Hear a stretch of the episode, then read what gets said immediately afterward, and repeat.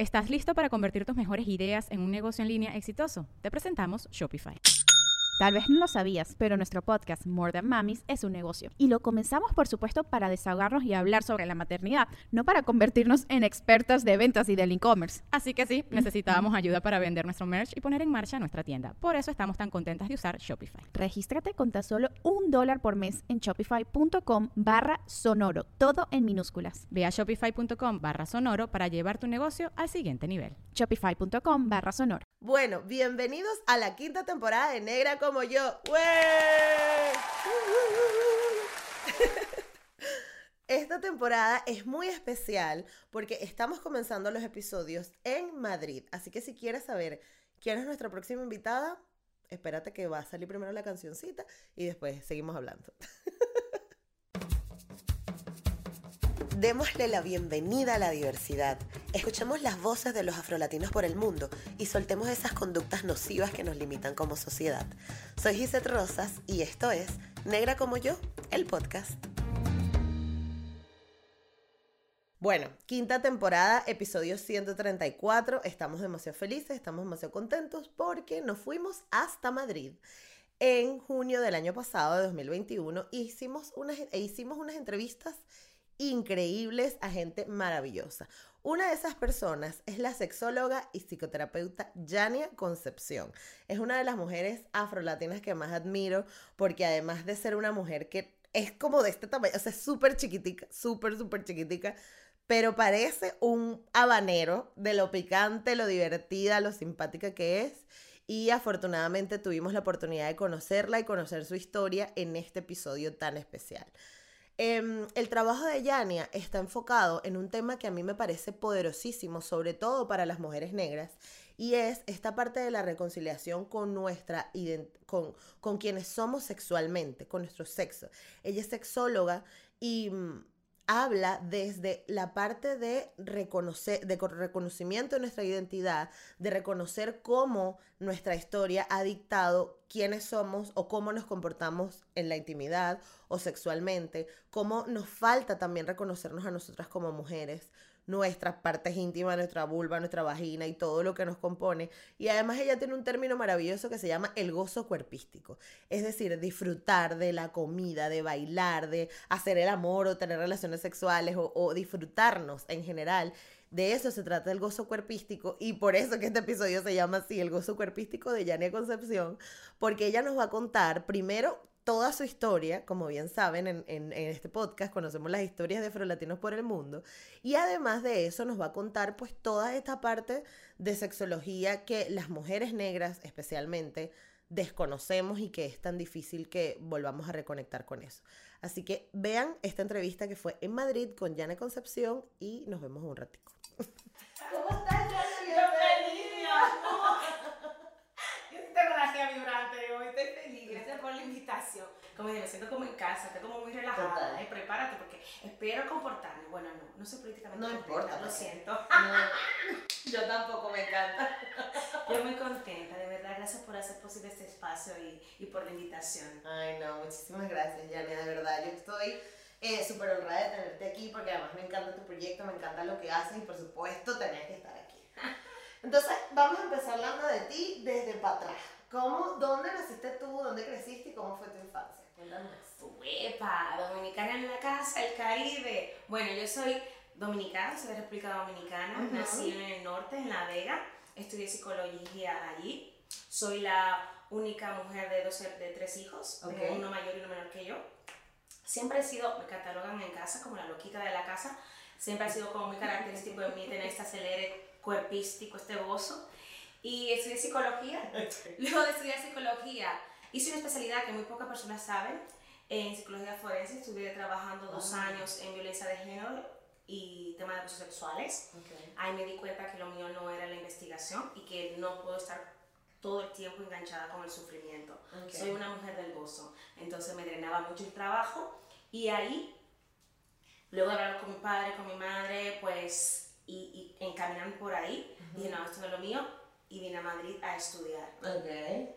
Eh, siempre sabía que me gustaba la sexualidad también, educación sexual, el trabajo con acompañamiento terapéutico, trabajar el trauma, pero desde la perspectiva más humanista. Ok. Y decía, esto no es lo mismo, es que aquí no hay, no hay, no hay. Vine a Madrid, me trajo aquí la vida, y aquí ya hice unos másteres en educación sexual, autoconocimiento. Y la verdad que fue maravilloso el camino que emprendí aquí. Porque sí es verdad que la educación sexual en Dominicana o en toda Latinoamérica o todo el mundo, pero lo voy a situar en el Caribe, donde Ujú. soy, es muy restrictiva. O sea, no nos enseñan a, a conectar con el cuerpo, eh, no nos enseñan a conocernos. A pesar de que genéticamente las personas negras tenemos un, un somos muy físicos, ¿no? Claro. Tenemos como una carga genética muy física y En- qué loco, ¿no? Esa Claro. desconexión que hay entre... Claro, pero que ahí entra la colonización. Te Ya. vienen que cuando tú creces y entra también la parte relig- religiosa, que eso no se habla, venimos de la tierra, siempre desde la afrodescendencia la negritud hay una corporalidad, hay una conciencia con la tierra, con la música, con el baile, con la sexualidad. No desde la hipersexualización como se nos vende o de la exotización como se vende eh, actualmente por la, la historia colonial, sino desde una conciencia de sanación, de disfrute, de vida. Era la forma en que resistíamos. Entonces, pero como no tienes esa información, porque los libros no te hablan de eso, porque te restringen la sexualidad, porque te restringen el la conexión con tu cuerpo, pues crecí como todo el mundo. Aunque, eh, lo tengo que decir, yo fui monaguilla, tuve escuela de monja.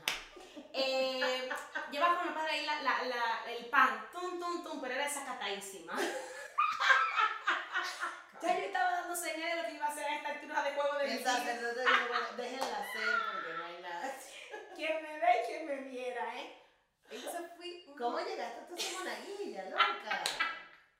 Pero ¿cómo terminaste siendo monaguilla? Ay, ahora, claro, como yo estudiaba en la escuela de monja, Ok, la escuela estaba aquí y en el frente estaba la iglesia. ok. Entonces, claro, mi abuela y mi madre son muy conservadoras en ese religioso. Es como, bueno, en todo lo que diga la, la sacerdote, pues tienes que ir. Ah, que, claro, muy ra- fue muy rompedor para esa época porque no era común ver a mujeres, a niñas monaguillas. Siempre ha sido hombres, Ujú. niños. Entonces, se transgredía eso. Entonces yo dije, ah, pues yo quiero ser, me gustaba. Incluso yo bailaba ballet en la misma iglesia y viendo fotos mías decía yo, ah, madre mía, madre mía. Quien me ve y quien me viera. Y yo como, me, me, me alegra Claro, ya yo venía con esta, con esta como duda de, pero yo me masturbaba de muy joven. Ok. Y yo decía, Dios, pero ¿por qué tú eres un pecadocito tan bueno? ¿Y por qué yo te por mi culpa, por mi culpa, por mi gran culpa? Pero si yo estoy acosándolo, pero no me, o sea, me explotaba la cabeza. Totalmente. Entonces yo decía, es que esto no va bien, no, no, me, no me encuadra. Claro. Entonces yo fui siempre muy amante de la sexualidad y hablando sobre el cuerpo y la salud. La gente pensaba que yo ya tenía relaciones sexuales como cosa loca. Claro. Y no, era que era curiosa, que cuestionaba mucho la iglesia, lo que se me educaba, decía, no me cor- esto no me concuerda. Ujú. Dice que esto es malo, que esto es pecado, pero luego yo veo que no me hace ningún mal, que no le hago ningún daño a nadie. Entonces, ¿dónde está lo que es malo? Claro. Y yo comencé como en esa búsqueda Ujú. y estudiar y, conte- y, con- y conectarme conmigo, iba dando señales. Si es verdad que en Dominicana, con todo y todo, la presión social es muy fuerte, el Ujú. tema de sexualidad es muy castrante, o sea, como perversa, cuero, o sea, y no me atreví. No me atreví a estudiar sexo- sexología o Sexología. trabajar sexualidad en Dominicana. Y fue Claro. cuando dije, mira, esto no es lo mío, me voy. Claro. Me voy a, a España a hacer el máster y aquí fue que comencé el camino. Primero con la reconexión, con mi, con eso que estaba buscando, que sentía que me faltaba en cuanto a la, a la profesional y también a reencontrarme conmigo. Ujú. A saber qué quiero, qué no quiero y dónde quiero enfocar mis energías. Y ahí comencé a estudiar psicoterapia, de equidad feminista, con perspectiva feminista, de género. Eh, Comencé a estudiar educación sexual también aquí. Y ahí empezó como mi camino y luego me, me encontré con el antirracismo aquí en Madrid, la Ujú. comunidad negra, y ahí fue como, bluff, se me explotó la cabeza. Y Claro, porque ¿dónde te diste tú que eras negra? Cuenta que eras negra aquí. Aquí, amores, o sea, a ver, en el Caribe, en Dominicana, todos somos negros, aunque no se mencione porque hay un racismo, hay un endorracismo muy, muy perverso allí. Entonces, cuando a mí se me lee por primera vez negra es aquí. Ujú. Y, y Lucía Momi, que siempre la cito, donde me siento negra es aquí, porque aquí me, da- me han puesto eh, ese, ese, ese título. Ujú, ujú. Y yo antes lo se veía como una ofensa. Claro, pero yo venía con esta creencia de que decir que eras negro era malo, o sea, que es, era racismo, y no. Aquí se está resignificando. No me diga negrita, no me diga canela, no me diga chocolate, no, me diga bombón. No soy nada de eso. Soy negra. Y me acuerdo como ahora que fui a una, entre, a una charla, fue mi primer encuentro con el antirracismo. O a ponerle palabra a lo que estaba viendo mi cuerpo. Fue una sexualidades negras que fue Antoinette, Antoinette la de Afroféminas, de Afroféminas, Soler, y habló sobre las sexualidades negras y cómo eran leídos los cuerpos de las personas negras. Cuando yo comencé a, a escuchar la palabra soxización, eh, Sexualización. sexualización, hipersexualización, cosificación, cómo las personas cuando yo me vinculaba afectivo sexualmente me leía y comencé a decir, esto lo pasé yo, esto lo pasé yo, esto lo pasé yo, esto lo pasé yo. Ay, ya entiendo, ya entiendo. Yo, mierda, entré en depresión. Tuve una, un año sabático de odio a los hombres a los hombres blancos con los que me vinculé en, esos- en ese, en ese periodo, porque entendía de dónde. Claro. Y porque nunca podía tener un acceso de que quiero relación, quiero una relación, mi amor, que no solamente quiero tener relaciones sexuales contigo, quiero una relación continua. ¿Estás listo para convertir tus mejores ideas en un negocio en línea exitoso? Te presentamos Shopify. Tal vez no lo sabías, pero nuestro podcast More Than Mamis es un negocio y lo empezamos por supuesto para desahogarnos y hablar sobre la maternidad, no para convertirnos en expertas de ventas y del e-commerce. Así que sí, necesitábamos ayuda para vender nuestro merch y poner en marcha nuestra tienda. ¿Y cómo suena con Shopify? Llega otra venta. Shopify es la plataforma de comercio que está revolucionando millones de negocios en todo el mundo. Ya seas un emprendedor desde tu casa o desde donde sea, Shopify es la única herramienta que necesitas para iniciar, administrar y hacer crecer tu negocio sin dificultades. Con Shopify puedo gestionar pedidos, envíos y pagos desde cualquier lugar, brindándote toda la información y estadísticas de tus ventas al detalle. Regístrate para un periodo de prueba con tan solo un dólar al mes en shopify.com barra sonoro, todo en minúsculas. Ve a shopify.com barra sonoro para llevar tu negocio al siguiente nivel. Shopify.com barra sonoro. Y además, aparte, completas con el hecho de que eres educadora sexual y que hablas abiertamente de sexo, eso te triplica, eso te hiperpotencia. O sea, esta mujer no es seria para nada, esta mujer es para follar y ya, ¿no? Exactamente. Entonces, todo eso pues fue mi camino hasta llegar aquí. Siempre, como dije, soy una niña siempre hiperactiva, siempre he sido muy curiosa, con todo mi, mi tema también familiar, que son conservadores, y agradezco, y si mi padre ven esto, gracias por el apoyo, que aunque no estuvieran de acuerdo con muchas de mis formas de, de pensar o, o las cosas que hago, Ujú. por sus propias creencias, sus propias historias, han respetado. O sea, no han dicho, no, no, es como, era la loquita de la casa, ya te soltamos, manda. Déjenla ser. si no va a reventar la casa, no que la dejen. Y hasta eso he llegado, esa es la Claro. ¿Y cómo eras de adolescente? ¿Eras Era- como lo Uy. que vemos ahorita? Sí, eh, no, era mucho, era muy insegura. Ok. Mi adolescencia se pasó por, por un, tra- un trayecto súper duro porque es importante saberlo esto. La adolescencia para mí, eh, o para todos los terapeutas, psicólogos, psicólogos sabemos, es la etapa más dura que tenemos como seres humanos. Porque tú estás buscando en tus grupos, la socialización, identificarte, estás construyendo tu autoestima.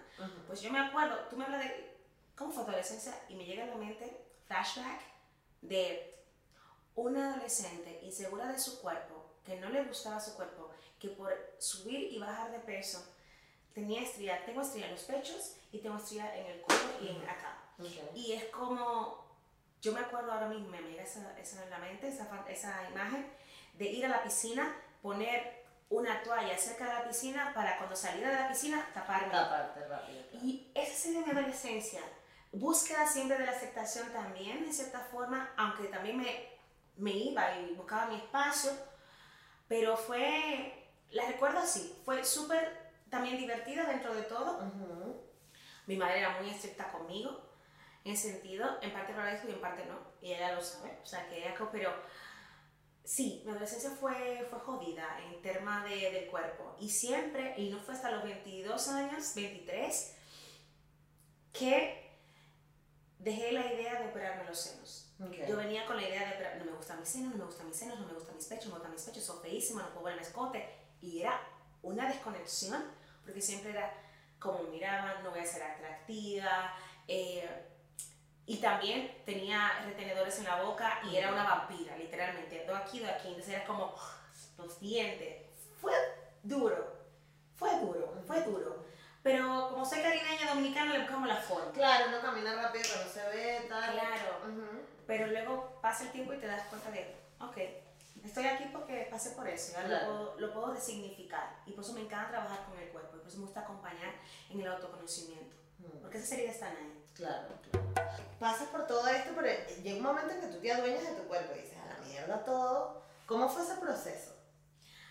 Mira, O todavía estás en él, no sé. sí, ¿cómo? todavía estoy en él. Es- es- Sí, porque hay que, mira, hay que entender algo.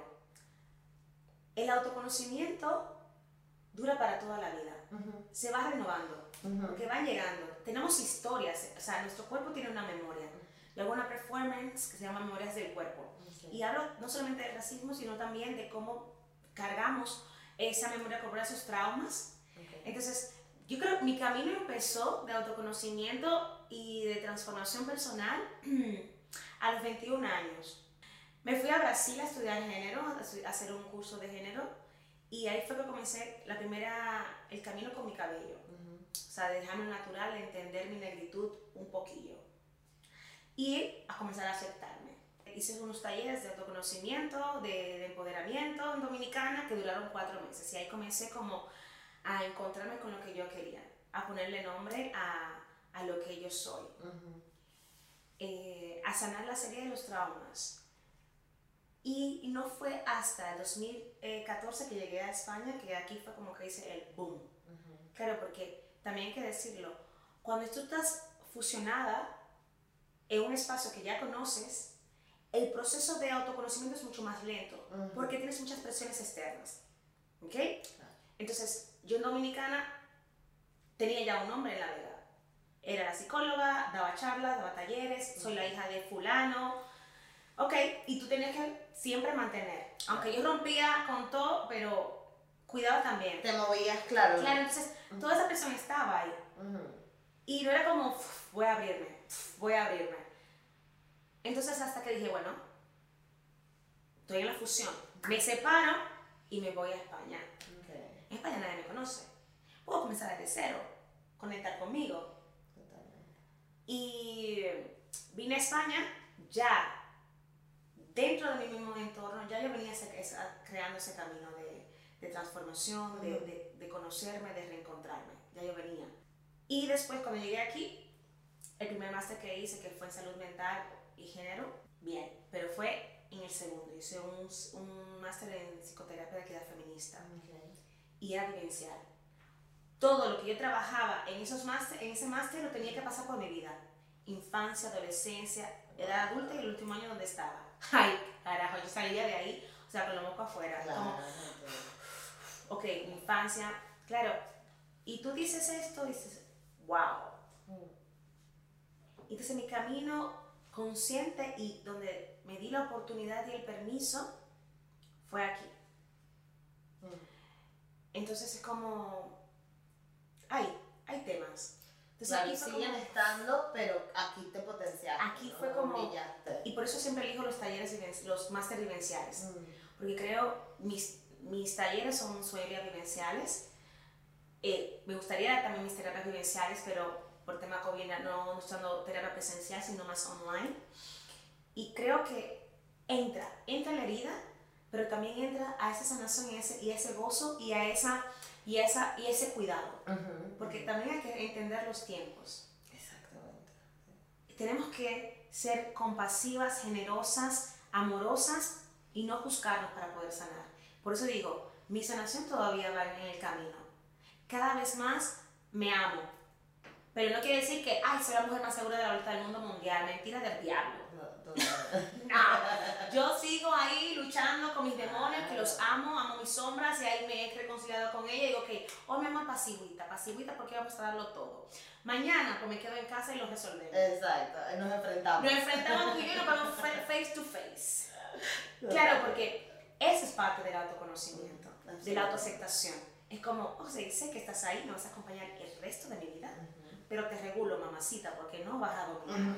Porque hay otra parte de mí que está activa para el gozo. Claro. Entonces, total. esa conversación es lo que dentro de mi trabajo, mis acompañamientos, trabajo, aco- trabajo para la redundancia con las personas que acompañan. Exacto. Como, ¿cuál es la voz que le estás dando más poder? Y cómo puedes tú hacerte dueña de ella y regularla, entendiendo que va a estar ahí siempre. Total. Y por eso el autoconocimiento y el trabajo y el reencuentro contigo misma va a ser para toda la vida. Entonces, parte de tu trabajo a nivel profesional es que es muy heavy, Yania, porque, o sea, tú estás trabajando, no, no sé si te pasa, pero tú estás trabajando hacia afuera, ayudando a otros, siendo facilitadora, educadora, psicoterapeuta, tal, pero al mismo tiempo estás haciendo un montón de trabajos hacia ti, ¿no? ¿No te ha pasado que de repente conectas o te resuena algo de alguien que, wow, esto también me pasó a mí, tengo que trabajarlo? O sea, ¿cómo, cómo, en qué momento te das tú los espacios para ti? Muy buena pregunta. mira, yo siempre digo que como terapeutas, como psicóloga, si no saco el espacio de, de- de cuidados, Ujú. no puedo acompañar. Sí hay, en las personas que acompaño, hay cosas que me resuenan de mi historia, de mi camino. Y por eso tengo una terapeuta, yo voy a terapia, tengo mi psicóloga, Claro. que la amo, y ella también, y tengo una supervisora. Ella también me supervisa los casos. Ok. Porque hay casos que digo, "Uf, algo está pasando aquí, hay un bloqueo, hay algo que está resonando y lo trabajo. Si tú como terapeuta o como psicoterapeuta o acompañante de procesos no tienes tu espacio de descarga, no tienes supervisiones, hay alarmas. Porque no lo sabemos todo, no lo vamos a resolver todo, vamos a tener casos que nos van a remover mucho y si no tenemos quien nos sostenga o nos supervise y también nos trabaje eso, Exacto. dudo ese buen acompañamiento. Totalmente. ¿Por qué? Porque yo no lo sé. todo. Ujú. No soy, yo soy una humana. y Estoy con otro humano, otra humana. y Estoy escuchando su camino. Estoy empatizando con su dolor. Mi maestra Fina Sanz, con la que me he formado y me estoy terminando de formar ahora, hace un taller que se llama la escucha terapéutica, Ok. que habla de cómo acompañar a las personas, escuchar a esa persona y su dolor, pero mientras escuchas también te estás escuchando a ti. Ujú. Wow. ¿ok? Y eso, tela marinera, ¿eh? Ya, ya, ya. Porque claro, tú te estás, le estás escuchando sin desconectarle de su dolor, pero lo que te resuena, te, también estás ahí como... O sea, mm, totalmente. mm. Ay, yo quiero hacer ese curso, chica, porque Oh, es que... claro, pues te lo, te lo mando, more. Sí, sí, sí, porque es que justo, justo estás hablando, pero me pasa, por ejemplo, sobre todo con las historias de transición capilar, que es como que lo que más nos conecta a las mujeres negras y es como que hablas con una mujer en Perú, le pasó exactamente lo mismo que le pasó a Cirle, que te pasó a ti, probablemente, que le pasó a una chica en Argentina, que le pasó a alguien en México, y es como, qué increíble que a través de ese dolor existe una conexión increíble y uno siente como una hermandad brutal y tal, pero al mismo tiempo es como retomas o tocas cosas que eran dolorosas para ti, entonces ah, tienes como esa, esa dualidad. Pero tú, tú eh, siempre te sentiste como lista para ayudar a la gente, o sea, yo te siento que eres como muy abierta, muy esperando, como que quieres cuidar a la gente, ¿no? Antes de fuera del aire estás hablando que quieres hacer una cena, de que vas a hacer no sé qué y atender y como, y como muy afuera, ¿no? Siempre, siempre fuiste así, siempre te preocupaste por el otro. Pues mira, sí, sí. Primero porque lo, lo, lo vi en casa. Mi mamá es una excelente anfitriona, esa mujer se desvive. Lo que pasa es que aprendí a no perderme mientras cuido. Claro, claro. que eso es difícil para la madre y para una. Entonces, me, me- ahora que lo, lo hablas, me llevé al colegio, al instituto, cuando estaba en bachillerato. Y yo siempre sabía que iba a estudiar psicología. Siempre. Es como, me voy para allá. Yo hice lo mío. Mm. Acompañar, ayudar a la persona en su proceso, lo sabía. Se me daba muy bien. Yo, yo digo que mi- una de mis virtudes es hablar. O sea, me encanta hablar, transmito muy No, no, no, no, Lastimosamente, de verdad, no. Claro. Estás haciendo esta entrevista muy difícil para mí. Eh, hablar eh, se me da muy bien, tengo buena conexión, y la escucha también, la paciencia Ujú. también, entonces comencé, y eso es parte de mi autoconocimiento, o sea, ya yo lo, lo afirmo, porque antes me lo decían y yo no lo reconocía en mí, Claro. como me dicen tantas cosas bonitas que no, no, ¿de qué estarán hablando? Ujú. ¿Realmente seré yo? Creo que es una impostora, es como, no, así que no, mamá, eso está dentro de ti, y ese fue mi camino, y siempre lo supe. Lo que sí es verdad que me llevó por caminos diferentes. O sea, yo tuve violencia de género porque yo sufrí. Fui, la colateralidad, mi mejor, una de mis mejores amigas de la universidad sufrió violencia de género. Súper cabrona, súper dura. Y yo, por ende, estando cerca también viví esa violencia de género. Entonces, como que, ¿cómo la ayudo? ¿Cómo la acompaño? Me estoy alejando. Me llevó a la super mierda. Como, wow, es que esto no puede quedarme así. Y ahí fue que me motivé a hacerlo. Algo muy interesante de esta conversación con Yania es que pudimos poner en perspectiva la realidad de distintas mujeres negras en todo el continente latinoamericano, en todo el continente americano. Em, y resulta que tenemos esa conexión de, la transición, de reivindicación, de reconocimiento en distintos niveles. Muchas hemos decidido tomar acción y compartirles nuestras historias a los demás. Otros simplemente lo llevan en solitario, pero al final todos hemos sido víctimas de ser personas racializadas en una, en una sociedad que de por sí no nos quiere recibir, ¿no? No pone legislaciones para cuidarnos, no pone, eh, no hay protección en la educación, no nos cuentan la historia de donde venimos. Y algo muy lindo del trabajo de Yania es que además de acompañar, hacer acompañamiento psicológico en relaciones de pareja, en temas de sexualidad, también habla desde la voz de la mujer negra y todos estos temas que sufrimos de rompimiento de nuestra identidad. Em, ella también pasó por un proceso de transición y nos lo cuenta. Y algo eh, muy interesante también de la vida de Yani es que ella creció en una casa súper católica, súper tradicional, y el hecho de que ella se haya ido de su país para dedicarse a hablar de sexo ha sido como muy disruptivo en su historia, pero lo lindo fue que tuvo el apoyo familiar, tuvo el apoyo de sus amigos y hoy es una de las mujeres más reconocidas de, en el tema de sexología afro en España y para mí fue un honor tenerla. Vamos a seguir escuchando parte de esta conversación y ya nos vemos al final.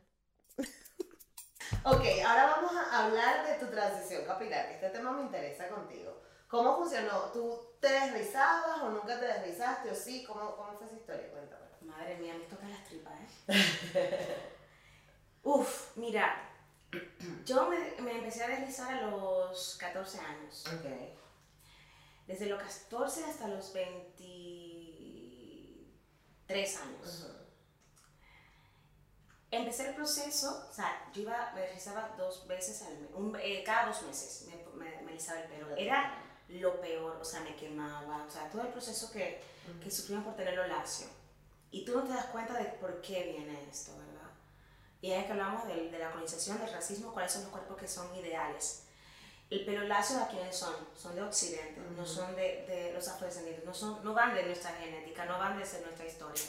Pero ocúltalo porque son feos. Eso es desaliñado, eso no es profesional. Tú creces escuchando eso. A los 23 me fui a Brasil, si 22, 23 me fui a Brasil a estudiar género. Y ahí fue que comencé a trabajar lo del pelo. Ok. Wow. Ahí me desmontaron, claro, porque en Brasil tienen una historia de resistencia cañera Ujú. con el tema afro y la negritud. Entonces, pues en Brasil comencé con ello y me puse loquísima, porque yo, soy yo cuando digo que voy para allá, como los caballos, more, allá. Entonces llegué a Dominicana revolucionada. No voy a, no voy a alisar el pelo, eh, voy a comenzar mi transición y mi mamá me dijo lo siguiente, tú no vas a aguantar. Mi salonera me dijo, tú no vas a aguantar. Vete eh, en Dominicana se esa cretica y adelante. Esa crítica. Esa cretica y adelante. Vete a eso. No, amor. Vaya a trabajar después. ¿Y cómo tú estás con eso? Tú, y yo, no, Ari, no te preocupes. Todo el día bufanda. Claro, ya. Todo el día, pero me, voy a, me lo voy a hacer. Y fui resistente. Mucha presión familiar, mucha presión de amistades. No lo creían, fue duro. Y más porque es muy difícil tú eh, estar aquí. Con- por ejemplo, cuando tú estás fusionado, es mucho más difícil. Tú estás en un Claro. entorno que ya te conoce, que hay confianza, que te van a meter el dedo ahí. Creen que es lo mejor para ti, te lo van ahí. Ujú. Cuando tú te separas, cuando vienes aquí, que es lo que ha pasado mucho mis compañeras, aquí es una transición, es más fácil, nadie te conoce. Exactamente. Pero hacerlo allá, donde tú creciste, que todo el mundo te esté diciendo que, que está tu cabello, que cuando tú te voy a arreglar, pues me lo moché todo. Claro, ya está. Me lo corté, chaca, chaca, chaca, y me lo corté después de que me dejó mi pareja. Bueno, mentira, yo lo dejé porque me fue infiel. Ok. Yo lo dejé. Hubo una ruptura porque me fue, me engañó y yo, aquí está, amores. ¿Qué es esto? Cambio, transición. Vamos a hacerlo. Claro. Vamos a cortar el pelo y me lo corté. Iba en Santiago, una ciudad cerca de la mía, donde un- había un salón de belleza que no alisaban. Ah, ok. Iban, trabajaban con, con las antiguas, con el peine de, el, pene caliente. el pene caliente, trabajaban con ella, o si no, natural. Ta- Pero no Wow. alisaban. Y allí me fue a cortar el pelo y ahí comenzó todo. Wow. Claro, cuando yo llegué, me acuerdo que me dijo, ah, bueno, antes de terminar con mi pareja, no, no, si tú te dejas el pelo natural, no fue de quien yo me enamoré. Y yo, amor, ¿pero de qué fue que te enamoraste? ¿De qué idea fue que te enamoraste? Pues soy ¿Quién yo, mi amor. En todos los colores y todos los sabores. Si Ujú. no la quieres, pues ya. Ya veo que no te enamoraste de mí. Te enamoraste de la idea que tenías de mí. Exactamente. Terminamos, pues fue la oportunidad perfecta para sacarme la transición. Fue dura, porque luego me lo seguí cortando hasta que ya me quedé con mi pelo natural. Ok. Cuando iba al trabajo me dieron una carta, cuando trabajaba en la fiscalía, allá en, en La Vega, de que mi pelo era informal, que no podía con el pelo liso porque era informal. Wow. Y, era- y yo junto a otra compañera queríamos el pelo afro. Ujú. Me dieron la carta y le dije así mismo a mi jefe, dígale a la fiscal que si mi cabello está interfiriendo con mis, con mis conocimientos y con mi trabajo, que me lo venga a decir, o que me Claro. diga un reporte. Porque creo que mi cabello no tiene que nada que ver con Wow, eso. pero fuiste muy valiente, ¿no? Claro, no, tuve y ahí Claro. resistencia, resistencia total. Entonces nada, el proceso fue duro, pero, pero muy, muy, muy satisfecha, muy satisfecha al sentir que, que valió la pena todo el proceso, que valió la Totalmente. pena el poder reencontrarme conmigo y llegar aquí y decir, esta soy yo, Total. este es mi cabello. Y luego mi mamá se dejó el pelo rizo, mi mejor amiga aquí cuando llegó también hizo ese proceso, o sea que influí, influí en otras personas. Positivamente, claro. Y eso es bonito. Duro al principio, pero satisfactorio porque es el proceso del autoconocimiento y del reencuentro. Mira, chica, yo esto, yo estoy pero fascinadísima contigo. Pero algo que, que me interesa saber, vale, llegas a Madrid, te estableciste, empezaste a estudiar tus cositas, tal, no sé qué, pero ya mira, tú estás haciendo 750 mil cosas, o sea, me has dicho tres cursos, no sé qué, que si una formación, que si la huira, que si tus terapias, que si, chama, y ahora estás aquí hablando de un viaje para dónde te vas tú, o sea, estás en todo, loca, ¿cómo te da la vida? ¿A quién le estás pagando? En todo menos en misa, como diría mi madre. Todo, y si no tiene nada que hacer, te lo inventas. Total. Mira, la verdad es que... ¿En cuántos proyectos estás ahorita? Madre mía, mira, estoy con las terapias online, estoy dando talleres grupales ahora con una organización que me ha, que me ha invitado para hacer acompañamientos con mujeres a, a nivel grupal. Estoy con la Guira, que es nuestra bebé, con Georgina, que ahora hablamos de ella. Estoy con la Guira, estoy con el espacio Muchas, que es función entre dos, que hacemos como una vez al mes ponencias. Y cerramos esta temporada con la Latina Song, que es una obra eh, de mujeres latinoameri- eh, de Latinoamérica, hablando sobre el racismo que sufren aquí en España, súper potente. Si no la han visto, les invito a que la vean. Sí. Eh, aparte de este, con muchas, pues, ay, madre mía, las charlas que me invitan, estos espacios que crean, Claro. y, y en eso estoy. Ah, estoy con Santa Mandanga también, ahí tengo el audio gozo también, colaborando con Santa Mandanga. En Cadena Dial también estoy colaborando en un podcast que se llama ¿Y qué pasó en el sexo? Que ahí voy como profesional a hablar sobre eh, algunos temas y es un podcast que se sale cada 15 días. Claro. Entonces, estoy con muchos proyectos y eso realmente a veces te pasa factura, ¿eh? Porque cuando tú tienes pareja, dice mi amor, ¿y dónde, yo dónde estoy? O tu No, vida, amor, ¿eh? ¿Dónde Si la, pareja, si la pareja también anda por ahí dando vueltas. Bueno, sí, también ¿Qué es bueno de tener una pareja que también tiene sus propios proyectos y que también vuela por sí solo y que no te exige y que entiende que los espacios individuales son importantes y que cuando estamos juntos pues, creamos nuestros propios espacios y es maravilloso. Pero sí es verdad que hay que decirlo. Cuando nos metemos en la vorágine de eh, trabajo, trabajo, de la sobreexigencia, de estar siempre, nos olvidamos de la salud, nos olvidamos de nuestro tiempo de descanso, de nuestro Ujú. auto- autocuidado. Ese es un tema que yo estoy trabajando ahora. Sí. Todavía no lo domino bien porque hay que decirlo. Yo hablo de autocuidado, hablo de autoconocimiento y como dije al inicio, estoy también en ese proceso de construir Ujú. de descolonizar, en mi caso, el descanso. Porque acuérdate que dentro de la colonización nos dice, es como, no, tú mereces descanso si trabajas mucho. Ujú, ujú. Cuando trabajas mucho, tú descansas. Tenemos todo un año trabajando, nueve meses, dale, son 12, 11 meses trabajando y un mes de vacaciones. O cada 15 días cuando te lo tienes regalo. Ujú. Eso es el capitalismo, esa es la colonización. Y nosotros hemos amado de eso. Entonces, tenemos todo eso interiorizado y cuando queremos descansar, nos sentimos culpables, sentimos que va perdiendo el tiempo. Yo también paso por ahí y lo estoy gestionando. Totalmente. Porque entiendo que el autocuidado, para yo poder dar, tengo que recibir también ese espacio para mí. Claro. No, y que además conectamos el hecho de ser productivo con trabajar y partirte y es como, bueno, ya va, o sea, también, o sea, se puede ser productivo de otra manera, ¿no? Claro. Este, a mí yo siempre comparo mucho, sobre todo con los familiares o amigos que tengo en los Estados Unidos, que es que es una cosa que yo digo, estaba un domingo trabajando, lunes trabajando, en la martes, y luego yo comparo con España, que España más bien tiene todo este tema del estado de bienestar, de los espacios para descansar, de las vacaciones, o sea, aquí yo no sé cómo es que, yo estaba hablando con Carmen justo con el tema del podcast, y yo le digo, no, Carmen, yo tu agosto yo no te lo voy a tocar, toco español le tocas el agosto, No, more, ¿no? le salga el humo. Pero Claro, también lo entiendo, o sea, yo- nosotros necesitamos reestructurar cosas del podcast, nosotros necesitamos descansar de las redes sociales, nosotros, o sea, es necesario, es importante, pero claro, nos enseñan, sobre todo en los países latinoamericanos, trabaja, trabaja, y hasta que no trabaja y la gente tiene dinero, tiene negocio, tiene tiempo para descansar, pero no porque todavía no es suficiente, es como, ¿cuándo coño es suficiente, no? Yo le digo, eso es el capitalismo y la colonización de en vena. Por eso me gusta mucho para los campos. En los campos la gente trabaja en la, en la, en la tierra, Claro. pero se da su siesta, amor. Claro. Se estira, coge su airecito, se duerme bajo de una mata de coco, bajo una mata de plátano o de mango. O de mango. Necesito mi media hora de descanso porque eso me revitaliza. Totalmente. Pero uno que está en la, en la urbe se mete en este círculo vicioso de trabajo, trabajo y nada toma un mes de descanso. Ujú, ujú. No, more.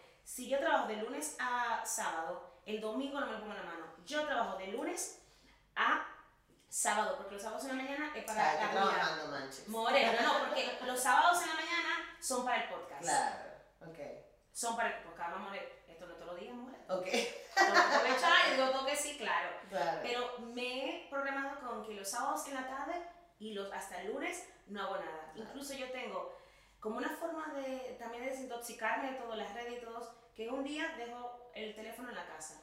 A mi pareja se le explota la cabeza. ¿Cómo vas a, salir, vas a salir sin el móvil? Que si te llaman, si me llaman, estás tú, more. Claro. claro. Ya estoy contigo, yo me desconecto. Digo, ¿dónde, ¿para que nos vamos? Mami, mira, no tengo el teléfono el día entero. Papi, no tengo el teléfono el día entero. Son las personas importantes. Ya Exacto. avisé. De resto- Cualquier cosa, alguna urgencia, llamen a Moja. Dejo el teléfono en mi casa, chao, estoy Claro. libre porque lo necesito para poder seguir. Entonces mis proyectos se mantienen y a veces no doy abasto, porque es la verdad, no doy abasto, porque me pierdo a veces Ujú. también.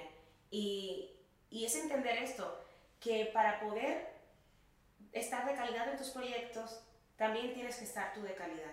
Tienes que tener esos espacios de, y no cada 15 días o un mes, es que si un domingo, permítete el descanso, Ujú. desconéctate.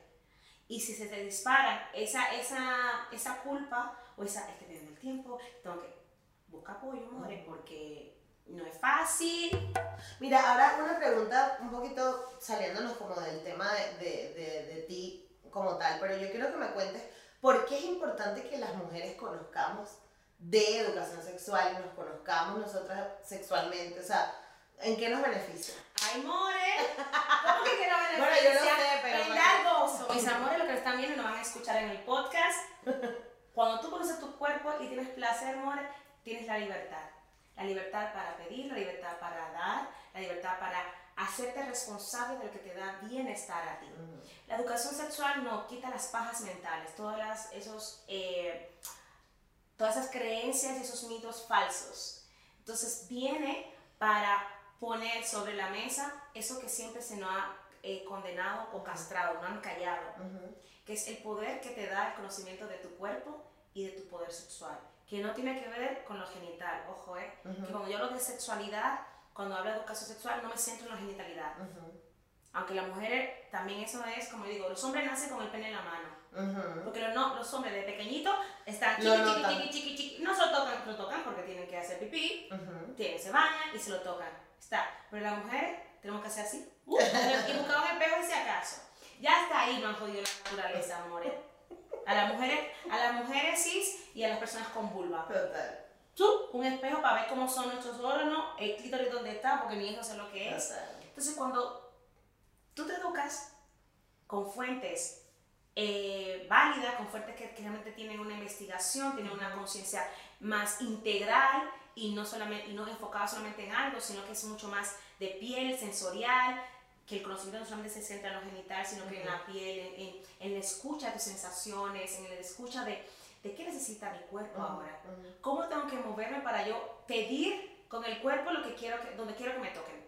Entonces, la educación sexual parte de eso, te empodera, te da esa autonomía y esa libertad de ser, hacer, con quien quieras, cuando quieras y donde quieras. Porque además yo creo que también ayuda al resto de las cosas, ¿no? O sea, tú tienes un jefe que te está dando por culo. Pero tú te empoderaste de este lado. Amor, es probable que ese jefe. Mira, no, déjame, déjame yo soltar este estrés que tengo yo. Bueno, ¿qué me merezco yo? Me doy un autocuidado hoy. Me compro mi vibrador, me doy juego con mi pareja, busco formas de soltarme. Claro. Como- y también ayuda mucho la autoestima, ayuda mucho también a la alegría, al gozo cuerpístico, como digo yo. El gozo cuerpístico me O encanta. sea, después de tú masturbarte o de hacerte un baño de, eh, con agua caliente, de aceite, sobarte el cuerpo y meterte en el sofá o, o ponerte en la cama y que te den un masaje, yo una vez al mes voy a que me den un masaje cuerpístico, amor, y yo, mira, toma. ¡Ting! Porque me lo merezco. Dame gusto. Total. Entonces mi alma se renueva. Entonces toda la gente que está al lado mío se va llevando la buena energía porque yo canalizo mi malestar por otras vías. Claro, totalmente. Y cuando estoy mal, cuando estoy triste, pues yo digo, estoy triste, necesito mi espacio. Ujú. Hoy no te para hablar mucho. Toma guía y no me mueves. Es como, mira, toma el espacio. Pero por eso es necesaria educación sexual. Totalmente. Para que tengas el poder sobre ti. ¿Y en la huida tú hablas de educación sexual o no? Pues mira, en la guira empezamos, las de la guira. La guira es otro podcast sobre de afrodescendencia, mujer caribeña dominicana. Increíble. Maravillosa que le invito. Es muy político también, es muy educativo. Sí. En la UIR empezamos hablando de afrofeminismos y fue más centrado en el antirracismo. Pero ahora está tomando, vamos a empezar a hablar sobre sexualidad. Va a salir un, un- nuestro siguiente episodio es de autoestima sexual. Brutal. Va a ser autoestima sexual. Entonces vamos a ir entrando, la, vamos a conversar sobre temas que trabajamos tanto Georgina Marcelino como yo. Ok. Vamos a hablar de sexualidad, de autoconocimiento, ya hemos hablado de autoconocimiento también. Y Yolina, que es publicista, que es marketera también, pues hablaremos de ello. Ahora estamos dando como, y todo con una perspectiva antirracista. Perfecto. Porque para tú poder entender la sexualidad en personas racializadas, tienes que entender las raíces. claro. Claro. Entonces, ¿por qué muchas personas, mujeres negras o afrodescendientes, a veces no, bueno, no nos gustan nuestros genitales o los comparamos? ¿Qué hay ahí? Ujú. Entonces, eh, sí, en la se va a empezar a hablar sobre sexualidad. Me gusta. Porque, bueno, donde yo estoy hay gusto y este tema tiene que salir. Además, nuestros oyentes también lo han pedido. Claro. Y, y la verdad que, que va a ser interesante esta nueva temporada de la vida ¿Y cómo empezó la huida? ¿Cómo- ¿De dónde salió esto? Pues mira, fue muy bonito porque la Huira inició, eh, tanto Georgina como yo éramos colaboradoras de Afroféminas aquí en Madrid. Éramos las que centrábamos todo aquí en Madrid. Y nos encontramos en una entrevista que nos hicieron en, en una emisora de radio del ayuntamiento y ahí nos pusimos cara, porque todo era virtual. Nos desvirtualizamos en ese encuentro. Ey, Y fue como un amor a primera vista. Qué bonito.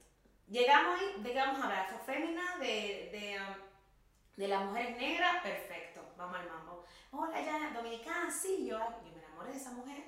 Y en ese radio estábamos como si nos hubiéramos conocido hace ya como 20 años. Ok. Pusimos sazón en ese, en ese lugar y yo tuve, me gusta esta muchacha.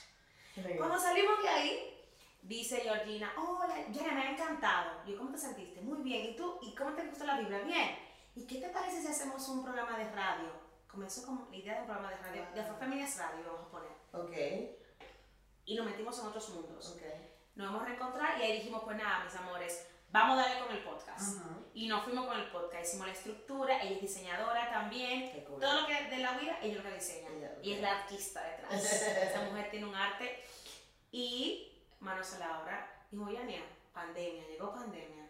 Ok, pues de la obra, amor, porque estamos todos trancados, no hay que hacer. Es total. Pues el, en el 2020, al inicio, fue Ujú. cuando empezamos ya a grabar y grabar y a grabar, sacamos y a partir de ahí cumplimos un año ahora en mayo, lo celebramos, hemos hecho entrevistas maravillosas, maravillosas y la verdad que Bueno, nuestra última entrevista que también viene por ahí fue con Lucía Momillo, que va a ser Uh, maravillosa también. No la conozco. No ¿quién la conozco, ¿verdad que no? ¿Verdad que no?